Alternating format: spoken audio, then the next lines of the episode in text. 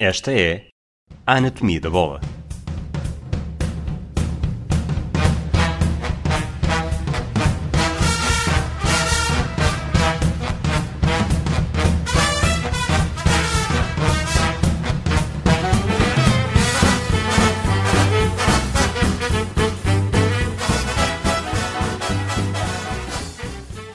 Olá, Rui. Viva Rui Pedro. Como é que estamos hoje?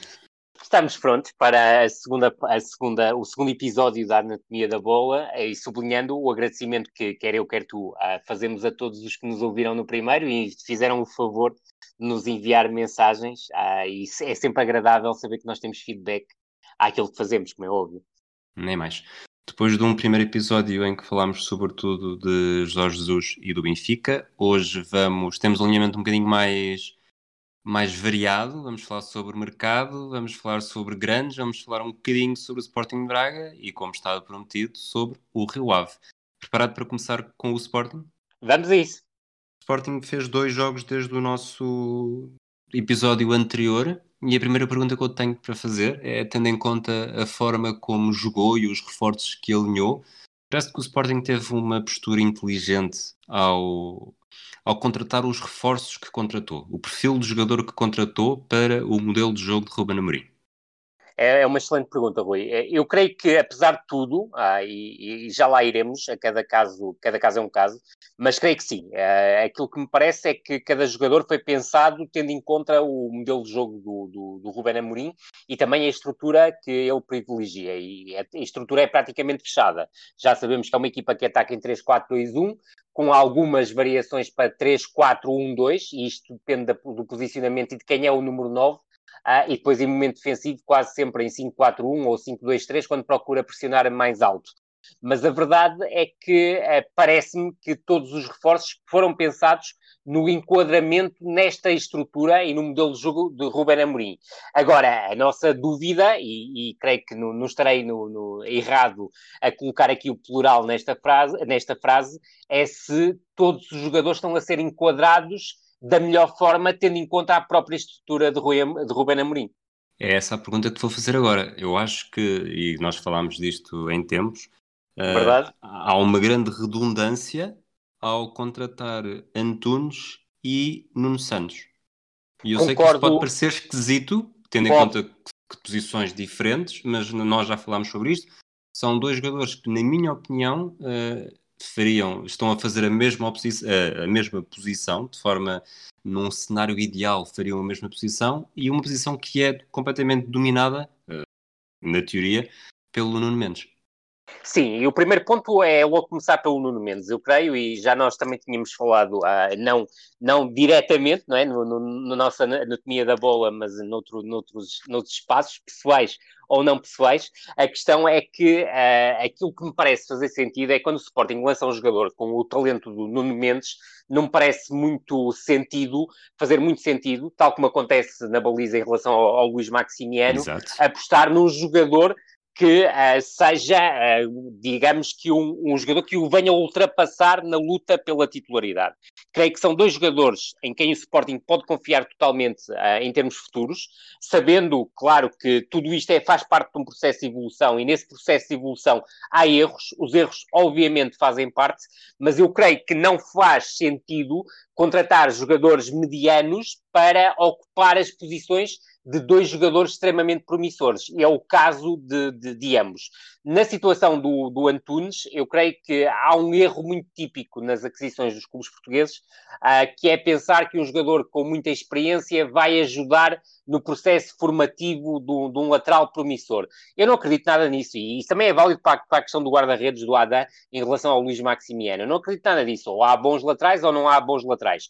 Não creio quer que, que o Adam, quer que o Antunes sejam maus reforços para o Sporting. Não é isso que, que, que eu acho que, que sejam. No entanto, uh, não creio que faça sentido pensar nem num nem noutro para travarem a progressão de dois jogadores que claramente já foram apostas no final da época passada e que faz todo sentido continuarem a ser apostas por aquilo que eles já são capazes de oferecer. E esse é o ponto que me parece crucial em relação ao Sporting. No entanto, há que sublinhar e tocar aqui num ponto que tu, tu, tu tocaste e com o qual eu estou totalmente de acordo.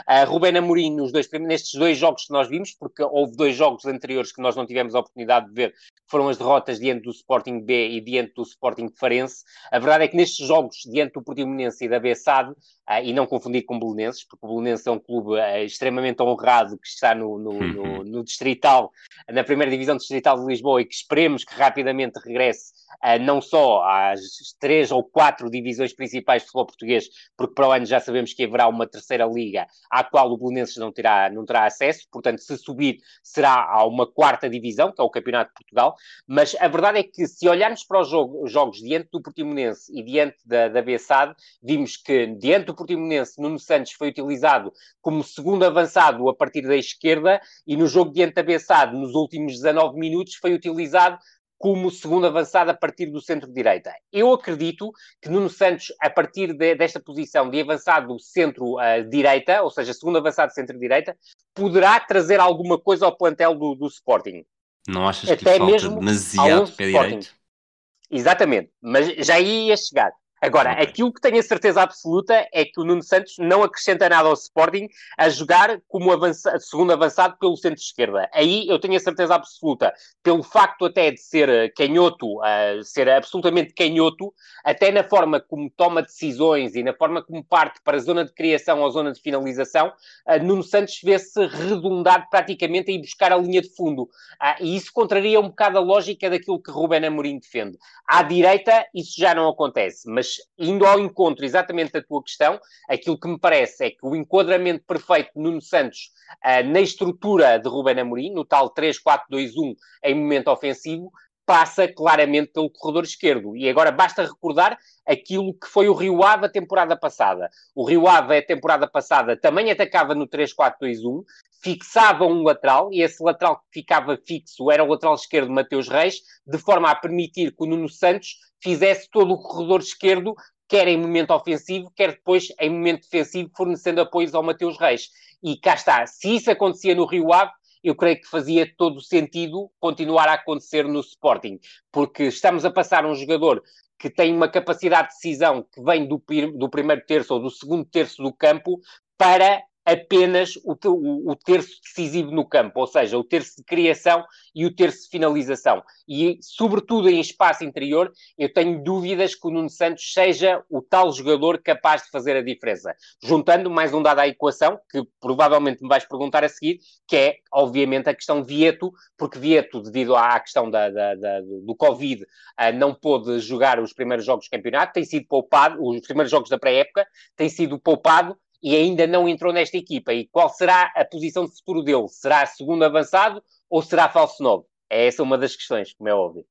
Uh, nós, nos dois jogos, vamos falar, eh, para ser mais fácil, em vez de estarmos a falar em 70 minutos e 20 minutos, uh, o Exatamente. 11 do primeiro jogo e o 11 do segundo. Uh, o 11 do primeiro jogo em campo pareceu-me o 11 com uma ideia de equipa pequena, porque os laterais, tanto o Porro como o Antunes, ofereciam pouco ofensivamente e a equipa não conseguia criar na zona, lá está, no, na criação, terço. exatamente. Exatamente. É? exatamente. Uh, o segundo 11 uh, eh, trouxe mais criatividade, trouxe mais movimentação, trouxe o, o tal falso 9 na altura com, com o Giovanna, a fazer essa posição. Uh, e realmente, pensando bem, com, com o Vieto aí, uh, Pedro Gonçalves de um lado, e não sei exatamente quem no outro ainda, uh, mas parece que o segundo 11, sendo mais jovem e à primeira vista uh, feito de, de, segunda linha e jogadores mais jogadores também ele mais uh, com menos experiência, mas parece que esse esteve muito melhor em campo do que o primeiro. Muito mais, muito mais jogo de mais uh, jogadores de equipa grande e ideia de equipa grande, talvez também por estarem mais frescos da formação, onde estão mais habituados a jogar dessa forma, de, de, é verdade, de se assumirem. toda a razão do que aqueles que trazem mais habituados aos anos anteriores em que o Sporting estava longe de ser uma equipa uh, dominadora a esse nível. Não, e Rui, uh, logo partindo do, do, teu pressuposto, que eu acho que é o pressuposto absolutamente correto, é que o Sporting decide o jogo com o Portimonense com o segundo 11 e decide o jogo com a Bessade com o primeiro 11. E esse aspecto é absolutamente determinante. O que é que eu acho que ajuda o Sporting a ser tão decisivo com o segundo 11 diante do Portimonense e primeiro 11 diante da Bessade? A presença por exemplo, de Gonçalo Inácio uh, na, na, primeira linha de, de, construção. Eu creio que é absolutamente determinante pela qualidade que oferece. A bola sai, como se costuma dizer na gíria, absolutamente redondinha. Depois, a presença na zona de meio campo de Daniel Bragança, que é um médio completamente diferenciado em relação a Rodrigo Fernandes, o Wendel e Mateus Nunes, porque oferece muito mais aquilo que eu defino como intensidade cerebral, ou seja, um jogador que, mesmo sendo baixo, ou seja, 1,69m, uh, creio que é exatamente essa a estatura do Daniel Bragança, é um jogador que pensa o jogo mais rápido que os outros. E isso ajuda depois a conectar entre segunda e terceira fase, praticamente, de, de construção, a, a fazer a ligação a Daniel Bragança-Pedro Gonçalves. E não é por acaso que o Pedro Gonçalves também aparece neste, neste, neste 11 e surgindo na zona 3, 4, 3 quartos, onde não sendo absolutamente desequilibrador na questão da velocidade, por exemplo, que é, o Sporting é uma equipa muito refém da, da questão do ataque à profundidade, a questão de haver Gonçalo Inácio, Daniel Bragança e Pedro Gonçalves permita ao Sporting fomentar um jogo muito mais conectivo, um jogo muito mais associativo e que não está tão refém dessa vertigem. E eu creio que isso ajuda a explicar porque é que o Sporting conseguiu tão, tão bons desempenhos diante do Portimonense na fase final do jogo e diante do, da Bessade na, na primeira, nos primeiros 70 minutos de jogo, em clara ruptura com aquilo que tinha acontecido e muito bem definido contigo. Não era uma equipa grande, aquela que defrontou o Portimonense durante os primeiros 70 minutos, porque tinha uma total incapacidade para ter bola.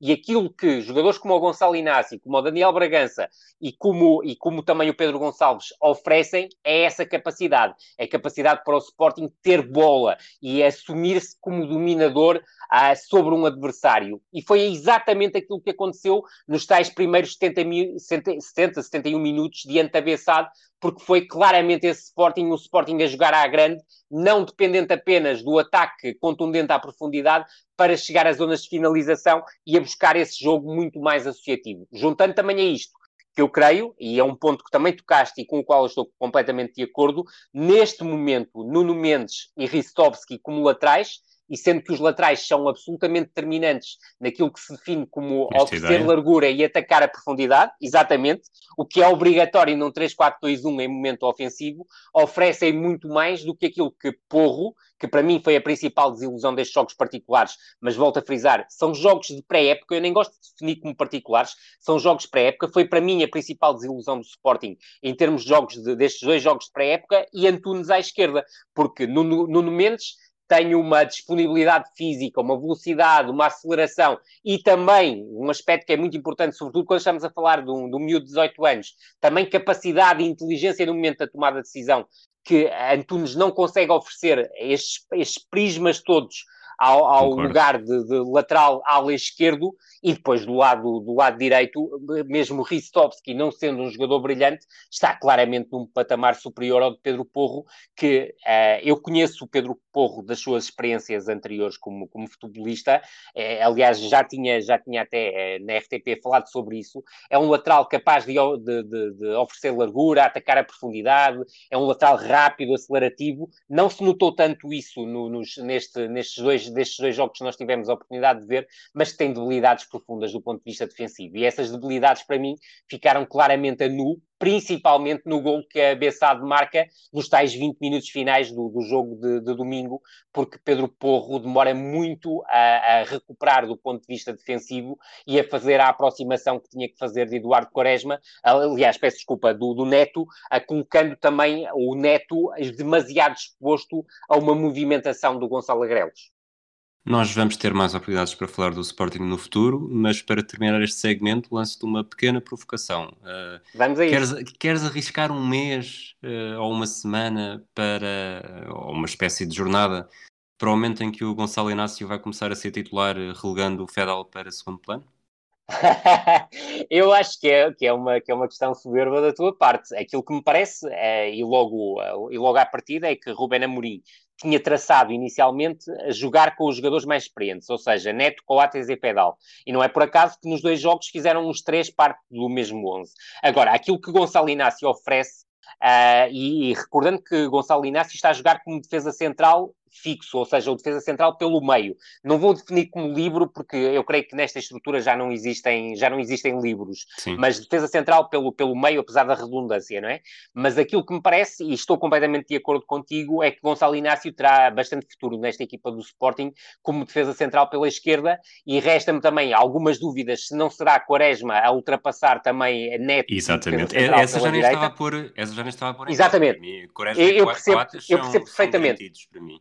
Sem dúvida alguma. E depois tenho dois pontos nesta, nesta equação que me parecem determinantes, ainda que me pareça que o Sporting irá fazer um forcing no mercado, ainda procurar uh, reforços, uh, nomeadamente quer para a zona central do meio campo, principalmente depois também para a zona central do ataque. Mas aquilo que me parece é que Pedro Gonçalves pode ser um jogador muito útil como oito, mas eu creio que não faz qualquer sentido, e surgiram algumas notícias nesse, nesse sentido, o Daniel Bragança não ser primeira ou segunda opção para esta equipa do, do Sporting. Do meu ponto de vista, até fazia sentido ser primeira opção, mas não sendo primeira opção, até faria sentido ser segunda opção.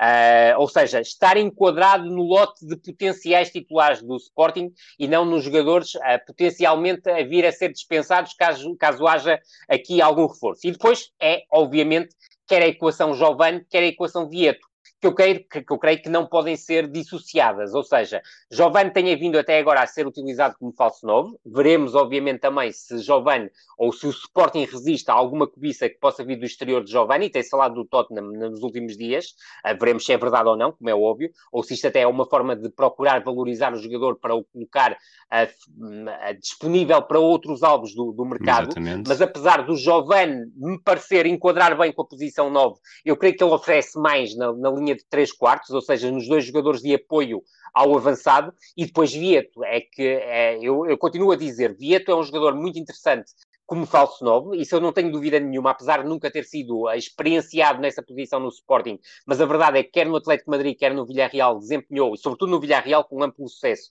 desempenhou essa função, mas também é um jogador que pode ser extremamente determinante nos três quartos, o que pode ainda tornar essa capacidade de decisão mais elevada é ter Pedro Gonçalves e Daniel Bragança como médio centro, porque eu creio que aí o Sporting cresce muito em termos de capacidade de construção, em termos de capacidade de passe, em termos de capacidade de ter bola e ligar jogo. O que, por exemplo, o Wendel, que é um jogador que tem as suas virtudes e tem o seu potencial, por exemplo, em ações de, de, de condução e condução acelerada, algo que, por exemplo, o, o Daniel Bragança e mesmo Pedro Gonçalves não têm, pelo menos no mesmo patamar, mas são jogadores de características claramente diferentes e depois aí depende, obviamente, daquilo que, que Rubén Amorim pretende, recordando, e é, acho que é importante recordar esse aspecto, é que o Sporting, a época passada, desde que Rubén Amorim assumiu o comando técnico da equipa, os médios tinham muito um papel sem bola e um papel muito curto com bola, ou seja, havia uma ligação quase permanente de defesa-ataque em busca da tal profundidade ou de um primeiro apoio por parte do, do ponta de lança e o papel dos médios era quase o de reação à perda da bola e de, do momento de pressão mais recuperação, se quisermos. E eu creio que o Sporting tem capacidade para crescer muito na forma como constrói e na forma como liga ao jogo, partindo também da presença dos médios centro. Daí eu ter destacado até, ter destacado até ao momento a participação absolutamente decisiva do Daniel Bragança e também a presença do Pedro Gonçalves na zona de 3 quartos, ainda que me pareça que Pedro Gonçalves poderá ser uma mais-valia também como médio centro. Ok, vamos finalizar o Sporting dizendo só que já, já sorteio para a primeira eliminatória que vai entrar em campo, será em casa com o Viking ou com o Aberdeen, depois falaremos mais disso também. Fazemos a transição para o Benfica o Benfica, em relação, fez, já fez jogos também com o Bournemouth e com o Sporting Braga, há pouco tempo antes de começarmos a gravar. Uh, a primeira pergunta que eu tenho sobre o Benfica para ti é se imaginas uh, que Weigl, Tarabt e Pizzi possam mesmo jogar uh, tanto tempo juntos no 11 ou se, se é uma solução de improviso até chegarem os reforços que JJ ainda está à espera mais uma excelente questão. Eu tenho, tenho um amigo que diz que o Tarapte é um jogador com a bomba relógio na mão, não é? Ah, e quando tu dependes muito de um 8 com as características do Tarapte, estás-te a pôr a jeito. Agora, aquilo que me parece importante também, também dizer é que o Tarapte é um jogador que, que uh, tem uma qualidade uh, superlativa. E a verdade, principalmente com bola, é um jogador capaz de, de tomar decisões uh, acima de, de, qualquer outro. É um jogador que, ao contrário do que se disse, e principalmente num, num programa desportivo, não é um jogador que, que, tenha deficiências no remate, bem pelo contrário, é um jogador com uma boa, ótima capacidade de remate. Não era tanto atestada com, com Bruno Lage, por exemplo, porque estava ocupado ocupado noutras funções e a procurar outro tipo de tarefas, e eu creio que com, com Jorge Jesus o raio de ação é muito mais delongado. Agora, aquilo que me também me parece é que Tarapte é aquele jogador que tem uma reação difícil à adversidade. Ou seja, uh, se nós olharmos para aquilo que foi o jogo com o Braga, uh, os primeiros 10, 15 minutos do Benfica são fortíssimos e Tarapte assume o, o, o, papel principal, mas a verdade é que depois desse momento em que Tarapte assume o papel principal, uh, começa a errar alguns passos e começa a acusar a tal adversidade. E, e, ao acusar essa tal adversidade, dá aquele pontapé na bola absurdo que lhe custa um cartão amarelo, e na segunda parte dá depois aquela, aquela entrada mais dura, o tal cheirinho no adversário que lhe custou, e bem, o segundo cartão amarelo. E esse aspecto pode ser absolutamente determinante. Agora, olhando para aquilo que é o Benfica neste momento, eu creio que Jorge Jesus muito dificilmente, e, pensando principalmente na deslocação ao terreno do PAOK, eu sei que já irás falar sobre isso, e a deslocação ao terreno do Famalicão, que será o jogo de abertura do campeonato na, na, na sexta-feira, dia, dia 18. 18, exatamente, dia 18 de, de setembro, uh, eu creio que Jorge Jesus dificilmente será capaz de encontrar alguma alternativa e veremos o que é que acontecerá a Tarapte face à expulsão por duplo amarelo neste jogo. Eu não creio que Jorge Jesus busque ou, ou encontre uma alternativa a Weigl Tarapte Pizzi para estes dois jogos iniciais da temporada, sem chegar qualquer reforço, porque de outra maneira não me parece mesmo que haja alternativa, e deixa-me dizer que isto é válido tanto para o Benfica como para o Futebol Clube do Porto e também para o Sporting, e até, em noutros casos, para alguns clubes portugueses, esta, esta pausa uh, que na, nas, na, na, não é nas competições, no caso da, da, da, do, do, futebol português, mas esta pausa quase na pré-época, em que os clubes são obrigados a emprestar jogadores para as seleções nacionais, não faz o mínimo sentido, obviamente.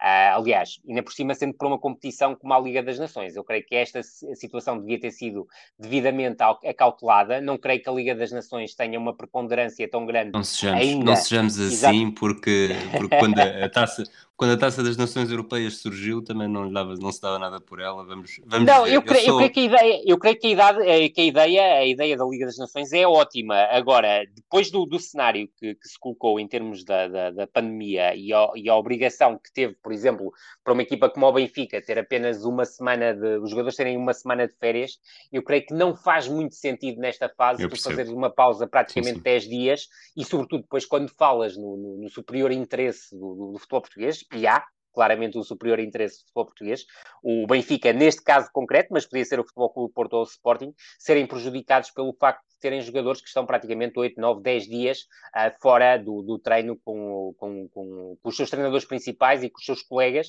uh, numa altura que é absolutamente chave uh, numa, numa pré-temporada. E eu até te digo que até acho, para além da, da questão da questão da, para além da questão da, da competição oficial para o, para o Benfica, há a questão do Futebol Clube do Porto, por opção, obviamente, mas é uma opção absolutamente legítima, ter começado a pré-época há uma semana e dois, três dias. E a verdade é que com isto o Futebol Clube do Porto a serem retirados oito jogadores que estarão fora praticamente oito, nove dias, que coincidem quase com o regresso, da, o regresso neste caso não, com a estreia na competição oficial a nível do, do, do, do futebol português. E isso não faz, do meu ponto de vista, qualquer sentido.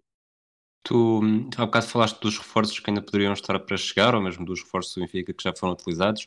Eu li, não vi o jogo hoje, uh, li algumas crónicas. Uh, a maldição da esquerda de JJ passou para a direita? Tens as duas maldições neste momento. Porque eu creio que, que, o, futebol, que, o, que, que o futebol que o Benfica apresentou no jogo de hoje uh, ou no de ontem, conforme nos, nos forem ouvindo, uh, a verdade é que uh, os principais momentos de desequilíbrio do Benfica foram com perdas de bola, quer de Gilberto, quer de Nuno Tavares na primeira fase ou segunda fase de construção, e depois com os próprios desequilíbrios que os dois causavam no momento de transição e até de organização defensiva, com excesso de referências individuais pela parte dos dois. E sem dúvida nenhuma, eu concordo contigo com a parte da, do, do lateral esquerdo, ainda que me pareça que Grimaldo, assim que recupere, e a recuperação está demorada, porque não é por acaso que no jogo diante do Sporting de Braga não foi utilizado, mas a verdade é que Gilberto está claramente com, com problemas de adaptação a uma nova realidade competitiva. É certo que ele tinha tido a passagem pela Fiorentina com, com, com o Paulo Sousa, uh, mas entretanto tinha regressado ao, ao Brasil e aquilo que eu notei no, no, no, jogo de hoje, ontem, é que Gilberto teve muitos, muitas dificuldades, quer do ponto de vista ofensivo, sobretudo com espaços curtos, com a tomada de decisão quando o, uh, os espaços estavam encurtados, porque é claramente um jogador uh, de ataque à profundidade e de ataque ao espaço vazio, mas principalmente depois no momento defensivo uh, há muita descoordenação por parte do Benfica. Eu creio que é a principal tarefa de, de Jorge Jesus, e já tinha tocado isso no nosso episódio anterior. É certo que formar uma linha defensiva com Gilberto, André Almeida, Ferro e Nuno Tavares não é fácil para ninguém, é claro. é óbvio, mas a verdade é que se nós olharmos para aquilo que foi o jogo com o Bournemouth, ah, e a verdade é que o Benfica aí apresentou André Almeida, Rubem Dias, Vertogen e Nuno Tavares, e com exceção de Nuno Tavares, que eu creio que será substituído por Grimaldo, eu creio que o quarteto defensivo do Benfica no jogo de estreia não andará muito longe de André Almeida, Rubem Dias, Vertogen e Grimaldo, caso Grimaldo recupere. Eu creio que, por exemplo, o Rubem Dias ainda tem vícios que adquiriu com Rui Vitória e com Bruno Lage que não conseguirá uh, manter com, com Jorge Jesus. Mas isto obriga a um trabalho hercúleo de Jorge Jesus, porque eu não acredito que o Jorge Jesus nos treinos uh, obriga os jogadores a irem atrás de referências individuais, bem pelo contrário, ele uh, tem uma exigência muito grande com, a, com, a, com, o desempenho da última linha, e a verdade é que o próprio Rubem Dias, que é muitas vezes o, o, o responsável por a definir, acaba muitas vezes também por falhar essa definição da última linha, correndo atrás da, das referências individuais. E essas referências individuais não só causaram o gol que o Bournemouth marca ao Benfica, como também, minutos antes, uma oportunidade anterior. Em relação à dupla de centrais utilizada no jogo diante do Sporting de Braga, é óbvio que é uma, uma dupla de centrais absolutamente remendada. Jardel, como sabemos, está lesionado e tem passado esta pré-época praticamente toda na, na, enfermaria, não tem sido opção, opção para, para Jorge Jesus. É certo que André Almeida é claramente uma adaptação de recurso, mas Ferro precisa de ter muito mais agressividade no ataque ao espaço e não estar tão preso, não é neste caso ao homem, mas sobretudo à bola. E isso sentes tanto uh, e principalmente nos lances de bola parada, mas também nos lances de bola corrida. Ferro é um defesa central que, do meu ponto de vista, tem bastante potencial com bola, mas sem bola precisa de evoluir bastante, porque eu creio que nos últimos dois anos evoluiu muito pouco, quer que, sobretudo neste caso uh, concreto, com, com Bruno Lage, ou seja, é um jogador que Bruno Lage recebeu da equipa B e que continua a jogar com os mesmos vícios que tinha na, na equipa B do Benfica e o, e o, panorama é completamente diferente, principalmente no momento sem bola. Muito bem. Uma pergunta injusta para resposta rápida, difícil. Uh, neste momento, Everton Cebolinha ou uh, Schmidt?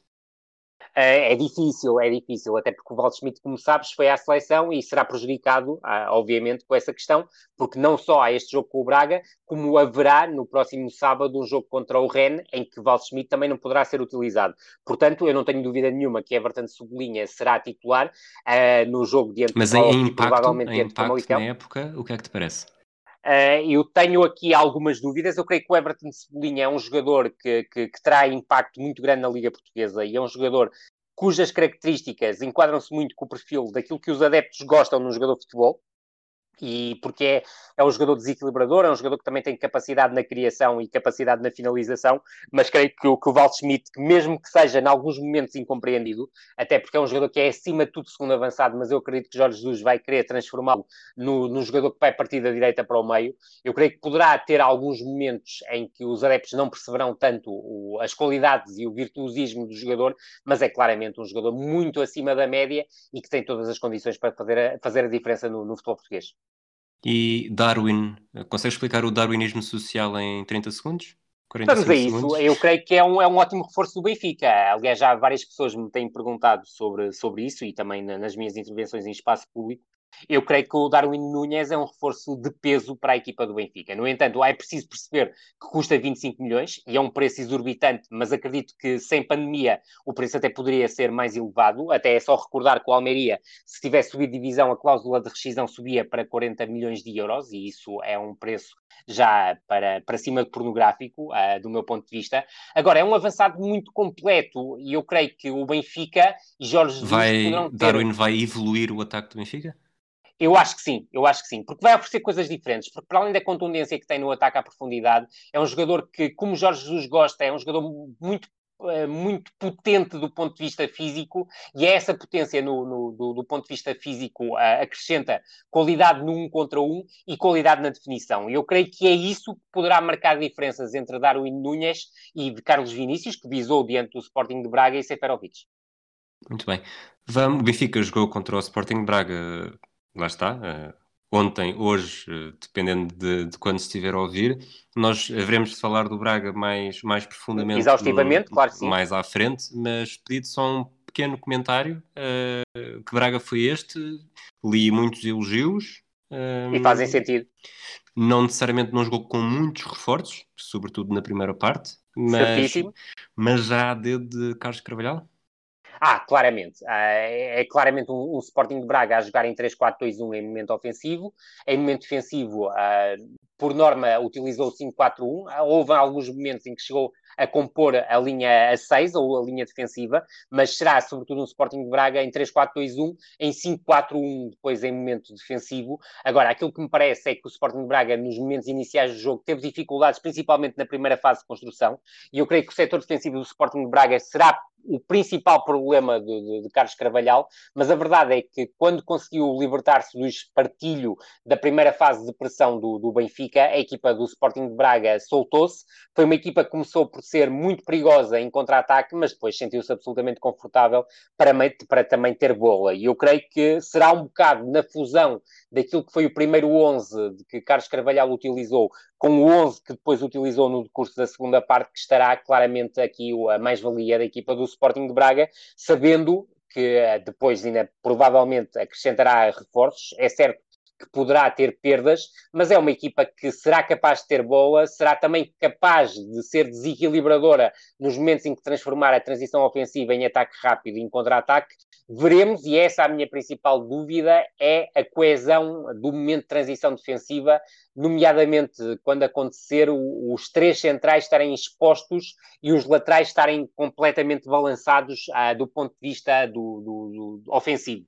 Portanto, como é que o adversário depois explorará o espaço entre lateral e central e a, e a tal capacidade dos centrais cobrirem muitos metros poderá ser determinante, e também o guarda-redes, a competência do guarda-redes no controle da profundidade, será determinante para, para ver até onde esta equipa do Sporting de Braga pode ir. Agora, a, a, ideia que fica é claramente um Sporting de Braga muito forte. André Horta e Ricardo Horta estiveram na primeira parte muito bem na zona de 3 quartos, mas depois Nico Gaetan, que entrou na segunda parte, ofereceu uma qualidade esdrúxula na, na, nessa fase, ah, quer em criação, quer em desequilíbrio, e, e, creio que será muito difícil o Nico Gaetan não entrar no 11 do Sporting de Braga e depois ter capacidade para conciliar os irmãos Horta com Gaetan, o que creio que será possível se o André Horta depois baixar para a posição posição 8, onde creio que terá espaço nesta equipa do Sporting de Braga.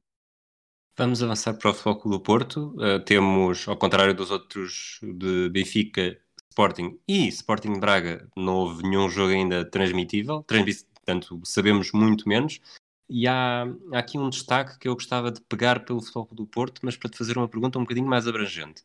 Uh, quatro reforços uh, que quero destacar: Cláudio Ramos, guarda-redes do Tondela, Carraça, defesa do Boa Vista, Taremi, avançado do Rio Ave, Zaidu, uh, um pouco.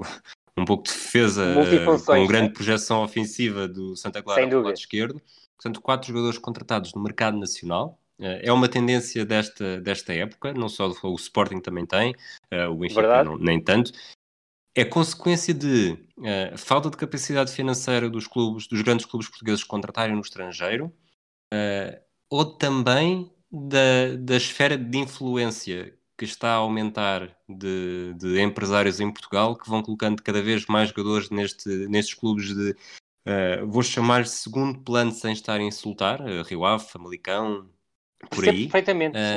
E acaba como, como da, da, mesma forma que antigamente o futebol português era uma porta de, de passagem de sul-americanos para a Europa, uh, há agora toda uma esfera de clubes que podem estar a servir de esfera de passagem de, de clubes de segundo plano para grandes. É, é isso mesmo, Rui. Eu creio que a conjugação dos dois fatores que, que, que, que, citaste acaba por ser determinante para nós olharmos para aquilo que tem sido o Futebol Clube do Porto no mercado até ao momento. Porque a verdade é que o Futebol Clube do Porto, como nós sabemos, está sob o, o fair play financeiro da, da, UEFA. Com isso tem dificuldade em, em, em eh, contratar jogadores seja dentro ou fora de portas, como se tem visto, passou numa primeira instância por contratar jogadores em final de contrato, como era o caso do, do Cláudio Ramos e do, do, Carraça, e agora está a começar a abordagem a jogadores que, têm, que, que tinham contrato com os seus anteriores clubes, ou seja, que obrigaram o, o Futebol Clube do Porto a, a, fazer investimentos do ponto de vista financeiro. É o caso do Zaidu, que para mim é uma segunda linha em relação ao Alex Teles, mas que era necessária para a equipa do Futebol Clube do Porto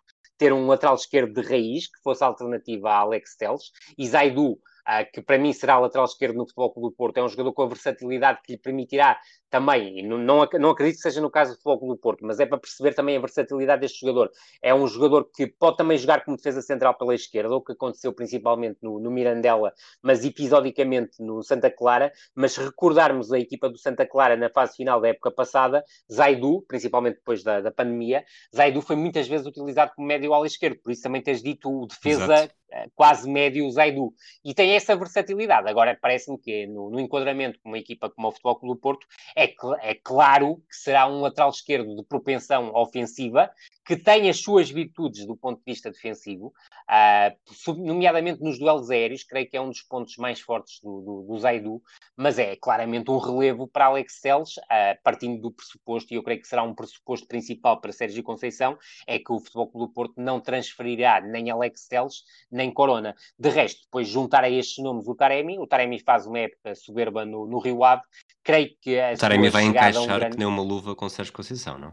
Eu creio que sim, ainda que uh, tenhamos que perceber que, que, Sérgio Conceição, do ponto de vista ofensivo, uh, olha muito para a questão dos jogadores serem incisivos ou não no ataque à profundidade. Taremi tem essa característica, não é uma característica que seja tão profunda, por exemplo, uh, e perdoa a repetição, mas como é no caso de, de Marega, mas é um avançado não só muito forte no ataque à profundidade, como é um avançado que não sendo esse o seu principal uh, ponto forte é um avançado que é capaz de se associar com os colegas de equipa, e isso é uma mais-valia em relação a todos os avançados de Futebol Clube do Porto, com exceção de Fábio Silva, que eu creio que é o mais capacitado a esse nível, e depois também junto a um pormenor que me parece um por maior nas equipas de Sérgio Conceição, que é, uh, não sendo ele um especialista no futebol aéreo, é um jogador muito inteligente a dar, a, dar continuidade a lances de bola parada laterais. Uh, e eu creio que esse aspecto é um dos aspectos que marca claramente as, as, as equipas Sérgio Conceição e Taremi enquadra-se perfeitamente nesse perfil de jogador. Uh, e cá está, junta os tais dois pormenores, ataca à profundidade e capacidade para dar sequência a lances de bola parada laterais, juntando depois outro que não tem sido tão importante nas equipas de Sérgio Conceição, mas que creio que Taremi pode dar a esta equipa de Futebol Clube do Porto, que é a capacidade de se, de se, associar com os seus colegas de equipa, uh, olhando para aquilo que tem sido o Futebol Clube do Porto, e é bom recordar que até o momento fez dois jogos particulares, um diante do Rio Ave B, ganhou 7-0, e, e, ontem, hoje, uh, o jogo diante da Académica ganhou por 5-1, uh, percebe-se claramente que, que Sérgio Conceição dificilmente, pelo menos para já, uh, olhará outra estrutura preferencial além do 4-4-2 que nos vinha habituando uh, das temporadas anteriores. Foi essa a sequência lógica que seguiu nestes dois jogos particulares. Vamos deixar o Clube do Porto, seguir um bocadinho para o Norte, Vila do Conde. Vi uns minutos do Rio Ave no fim de semana e corrijo-me se eu estiver enganado, o, o 11 que entrou em campo não tinha nenhum reforço. Eh, vês aqui uma, uma simples coincidência ou uma forma do Mário Silva estar a querer garantir que a equipa está o mais rotinada possível para quando entrar em competição já daqui a duas semanas? É, isso mesmo, Rui. Uh, eu creio que sim, que, que Mário Silva queria duas coisas. Queria, queria isso, ter uma equipa rotinada, e, e estavas completamente certo. O Rio Ave não apresentou nenhum reforço. Mesmo o Ruben Gonçalves, que é um jogador que veio do Sub-23 uh, ah, do Rio Ave, já estava a trabalhar com o plantel principal pós-pandemia, portanto, era um jogador que era já a opção para, para Carlos Carvalhal e que chegou a somar alguns minutos.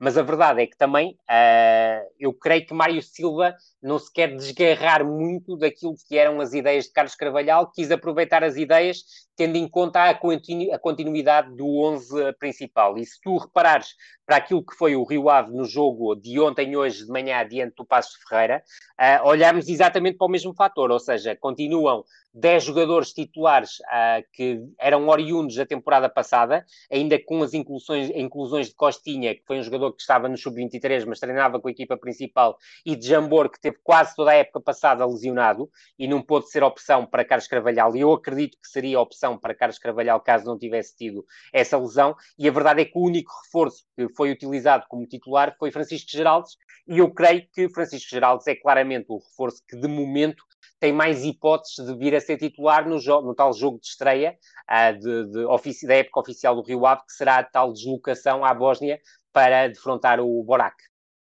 Já conseguiste identificar eh, algum dado específico de Mário Silva ou, como disseste, ainda é muito Carlos Carvalhal nesta altura, sobretudo até o tal jogo decisivo que recordo, disputa-se uma eliminatória que se disputa a uma mão ainda por cima vai ser na Bósnia, portanto, Exatamente. dificuldade acrescida, algo que Sim. seria que se fosse em dúvida. Verdade, uh, e, e, juntar a este dado, é uma equipa que normalmente joga em 4-2-3-1, quase uh, repleta de, de bósnios, tem, tem, tem, tem poucos jogadores que, que, não, que não são bósnios, uh, e que tem uma curiosidade, todos os jogos oficiais em casa ganhou, inclusive é um para a Liga Europa, e perdeu todos os jogos fora de casa. E este é um fator que o Rio Ave deve ter em linha de atenção, ainda que me pareça, do pouco que eu vi do, do Borac, tive a oportunidade de, de, de ver uh, alguns resumos dos jogos que já efetuou esta temporada, e é bom recordar que na Bósnia o campeonato já vai, creio que na quinta jornada, e esse ponto é, também parece importante nesta fase da, da temporada, aquilo que me parece é que o Rio Ave é superior ao, ao, adversário. Agora, aquilo que, que, me disseste em relação a pormenores específicos desta equipa do Rio Ave, eu creio que sim, Mário Silva quer continuar, quer dar continuidade ao trabalho que Carlos Carvalhal uh, assumiu, quer dar é, num ou noutro aspecto, uh, creio que há alguns fatores diferentes. E num dos casos, e até por causa do Nuno Santos, já falámos sobre ele, Carlos Carvalhal tinha a tendência para, no momento ofensivo, a equipa se desdobrar num 3-4-2-1, depois com, com diferentes variantes, uh, até pelo desdobramento dos laterais, e, e, e, o, e o Mário Silva também busca várias vezes o 3-4-2-1. No entanto, se Carlos Carvalhal fixava o lateral esquerdo, por norma, que era o Mateus Reis, e projetava o lateral direito, e Nuno Santos fazia o corredor todo. Uh, Mário Silva, apesar de ter tentado isso no primeiro jogo com Carlos Mané, ou seja, Carlos Mané surgia do, do lado direito e procurava quase que fazer todo o corredor, Mário Silva já nesse jogo fez um acerto que continuou praticamente no jogo todo diante do Passos de Ferreira, que é fazer construção a três, uh, com os dois defesas centrais e baixando o médio centro e projetando, ao contrário do que acontecia com Carlos Carvalhal, os dois laterais, que no jogo diante do Passos Ferreira foram Costinha e Pedro Amaral, depois entrou o Ivo Pinto ao intervalo para o lugar de Costinha, eu creio que o Ivo Pinto terá fortes possibilidades de ser titular, ainda que aqui uh, na dúvida com, com o Nelson Monte e o Costa. Já te vou pedir é um esse produto... exercício para, para o 11 Certíssimo. completo, portanto, se quiseres antecipar, podes antecipar. Não, é, é só acrescentar este, este ponto. É, os laterais são claramente projeção ofensiva e quem fica no momento de construção é claramente o médio defensivo que baixa para o espaço entre os centrais ou descai para o espaço centro-esquerda, ficando a Derlan Santos pelo meio. Depois, há outros aspectos que são muito similares a Carlos Carvalhal, que é a vontade de ter bola. Eu creio que o Rio Ave ainda precisa trabalhar muito e ter, e ter um reforço como, como, como referência ofensiva uh, na linha de médio e taremi que permita ao, ao, Rio Ave ser uma equipa que cria mais oportunidades de golo uh, e, e, dispõe dessas oportunidades de golo em ataque continuado. Creio que é uma das dificuldades que o Rio Ave ainda tem, ainda que tenha sido mais notória diante do Marítimo, que jogou num bloco mais médio-baixo do que diante do Passos Ferreira, que procurou jogar jogar olhos nos olhos com a equipa do Rio Ave e que se expôs. No entanto, é um Rio Ave que é forte no, nos momentos de transição, quando transforma essa transição em ataque rápido ou contra-ataque. É uma equipa também forte, pareceu-me, e eu creio que será um aspecto muito interessante nesta equipa do Rio Ave, é a forma como pressiona de forma médio-alta uh, os adversários, uh, promovendo erros na primeira fase de construção, e eu creio que poderá ser um fator a explorar diante do, do, do Borac. No entanto, esse fator também de procurar essa tal pressão média-alta ou alta em algumas circunstâncias, faz com, linha, com, que a linha defensiva jogue demasiado adiantada. E eu creio que no controle da profundidade o Rio Ave ainda apresenta algumas debilidades que terá que, obviamente, corrigir nas próximas semanas, mas acredito que será capaz de corrigir e é, tal, é o tal aspecto, Rui. Há uma continuidade, há uma linha de continuidade em relação ao trabalho de Carlos Carvalhal, mas Mário Silva vai querendo dar aos poucos uh, o, seu, o seu toque próprio. No entanto, sublinhar que há um aspecto que me parece crucial nesta equipa do Rio Ave e que servirá também como análise para os próximos tempos. É que é uma equipa com muita qualidade individual, para as tais equipas de segundo, terceiro plano do Campeonato Português, isto sem qualquer falta de respeito pelo Rio Ave, mas considerando primeiro plano as equipas são candidatas pelo título, de segundo plano as candidatas para a Europa e no terceiro plano as equipas que lutam eh, pelos nove primeiros lugares da classificação e os lugares europeus e o Rio Ave, no fundo, cada vez mais se enquadra no segundo plano do futebol português. Peço-te então para arriscares uh, que primeiro o 11 oficial poderá aparecer o Rio Ave. É, ainda poderá haver aqui algumas alterações, até porque chegou a, recentemente o Medino, a um jogador japonês emprestado pelo Manchester City que esteve no Arts, em, em, na Escócia.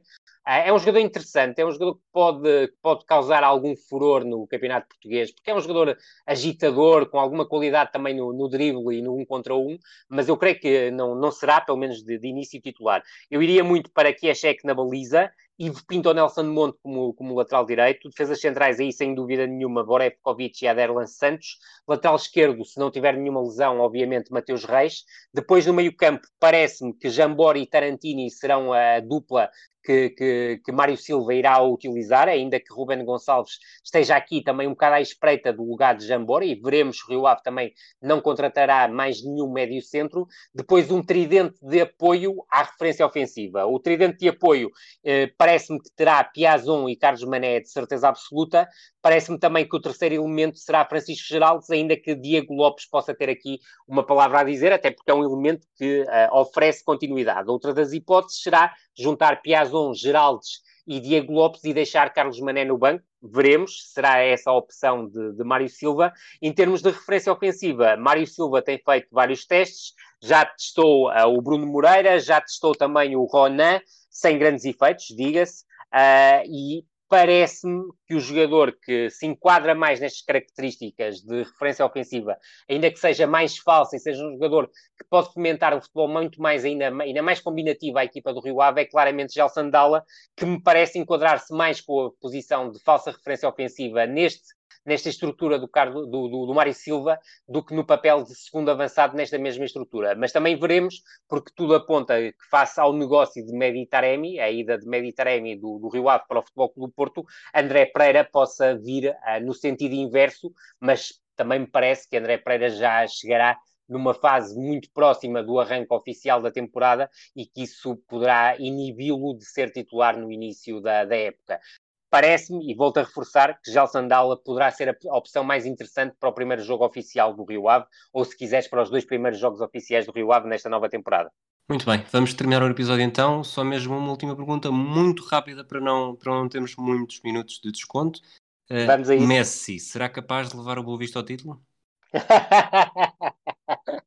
era, era capaz de levar o Boa Vista ao título, isso eu não tenho dúvida, não tenho dúvida absolutamente nenhuma, mas aquilo que me parece é que o Boa Vista está a construir um plantel muito bem estruturado. Uh, eu creio que a presença do Lille uh, nesta, nesta estrutura do Boa Vista e na política de aquisições do Boa Vista está a conduzir o Boa Vista para uma outra dimensão.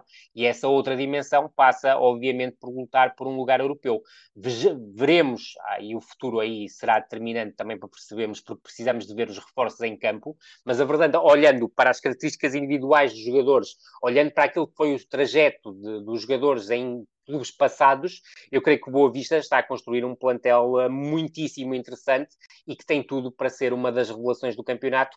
Esperemos ter ainda a oportunidade, não é fácil, nós sabemos disso, de ter a oportunidade de ver o Boa Vista antes do início da época oficial, mas uh, garanto, e tu também garantes de certeza absoluta, Rui, que um dos nossos principais temas, uh, uh, a partir do momento em que virmos o Boa Vista em ação, será trazermos aqui o clube da Pantera ao nosso, à, nossa, à nossa anatomia da bola, obviamente. É seguradíssimo, e logo eu então a falar do Boa Vista. Portanto, Sem dúvida. Vamos terminar este segundo episódio. Obrigado, Rui. Muito obrigado, Rui Pedro. Grande um abraço, abraço, a todos, todos e, e até, até breve. Até a próxima. Esta é a Anatomia da Bola.